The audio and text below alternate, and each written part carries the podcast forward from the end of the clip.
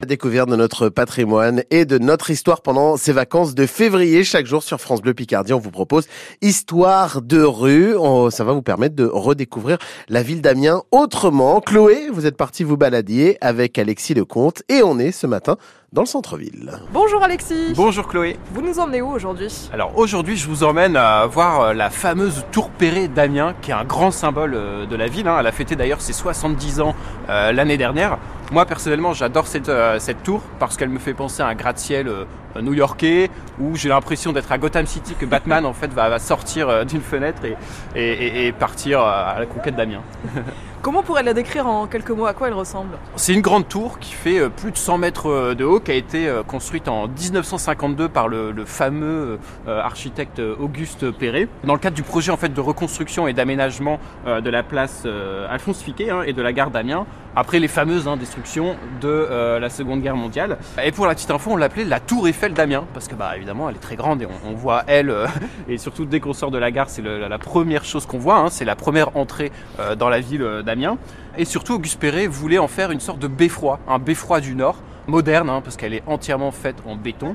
Euh, c'est d'ailleurs euh, la plus haute tour euh, de France qui a été faite en béton hein, dans les années 50. Et pour la petite info, il a fallu creuser aussi 18 puits de béton à 9 mètres de profondeur pour ah soutenir tout ça. Ouais, ouais, c'était un sacré boulot quand même. Et pourquoi C'était quoi l'idée? Pourquoi construire une telle tour? Oui, alors ça peut paraître complètement fou de construire cette tour, mais il faut se remettre dans le contexte de l'après-guerre. En fait, il fallait reconstruire vite et bien. Et donc on utilisait notamment le, béton, hein, c'est la marque d'Auguste Perret. Et aussi c'était un symbole en fait, c'était l'idée d'une tour qui va se relever euh, des ruines de la ville d'Amiens, qui était pas mal détruite hein, pendant, la Seconde Guerre mondiale.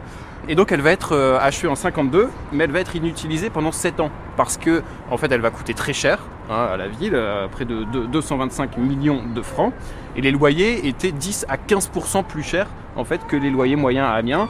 Ce qui fait que bon, elle n'attirait pas forcément grand monde et surtout il y avait des problèmes pour acheminer l'eau tout en haut. Donc ah forcément c'était un peu un flop quoi. Hein. du coup quelle perception pour les Amiénois au début? On est en 1952, comment ils la voient cette tour bah, Les Amiénois et Amiénoises étaient plutôt habitués à une, euh, une habitation individuelle on va dire. Euh, donc une grande tour comme ça, ça faisait un peu tâche dans le paysage. C'était trop moderne peut-être pour, pour l'époque.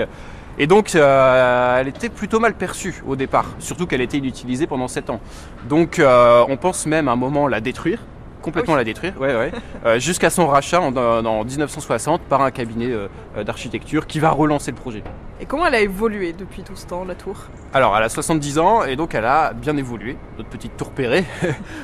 notamment en, 2005, il y a eu des travaux de, de restauration, donc on l'a surélevée de 7 mètres. On a installé des projecteurs aussi à l'extérieur pour l'allumer la nuit. Et puis on a installé tout en haut une sorte de cube euh, de verre lumineux qui donne euh, l'heure aux Amiénois et Amiénoises. Voilà, donc euh, la tour en fait c'est un des principaux symboles de la ville, peut-être presque envie de dire comme la cathédrale d'Amiens. Hein. Et donc elle nous fait rêver depuis 70 ans. Incontournable. Merci Alexis. Merci. Ça s'appelle Histoire de rue. C'est avec vous, Chloé, et avec Alexis Lecomte. Donc, et ce sera chaque jour pendant ses vacances à 8h20 et à 16h50 sur France Bleu Picardie. Et puis, vous pouvez retrouver Alexis hein, sur son compte Instagram qui porte le même nom. J'ai un peu pris. Alors, du coup, quand je dis des choses, je comprends pas moi-même euh, comment ça, comment ça se dit? Instagram, donc, ça s'appelle Histoire de rue. Et puis, euh, vous allez pouvoir voir aussi euh, les images et les évolutions, notamment de la Tour Perret, donc ce que vous venez d'entendre. et puis, Damien en général, en allant sur FranceBleu.fr.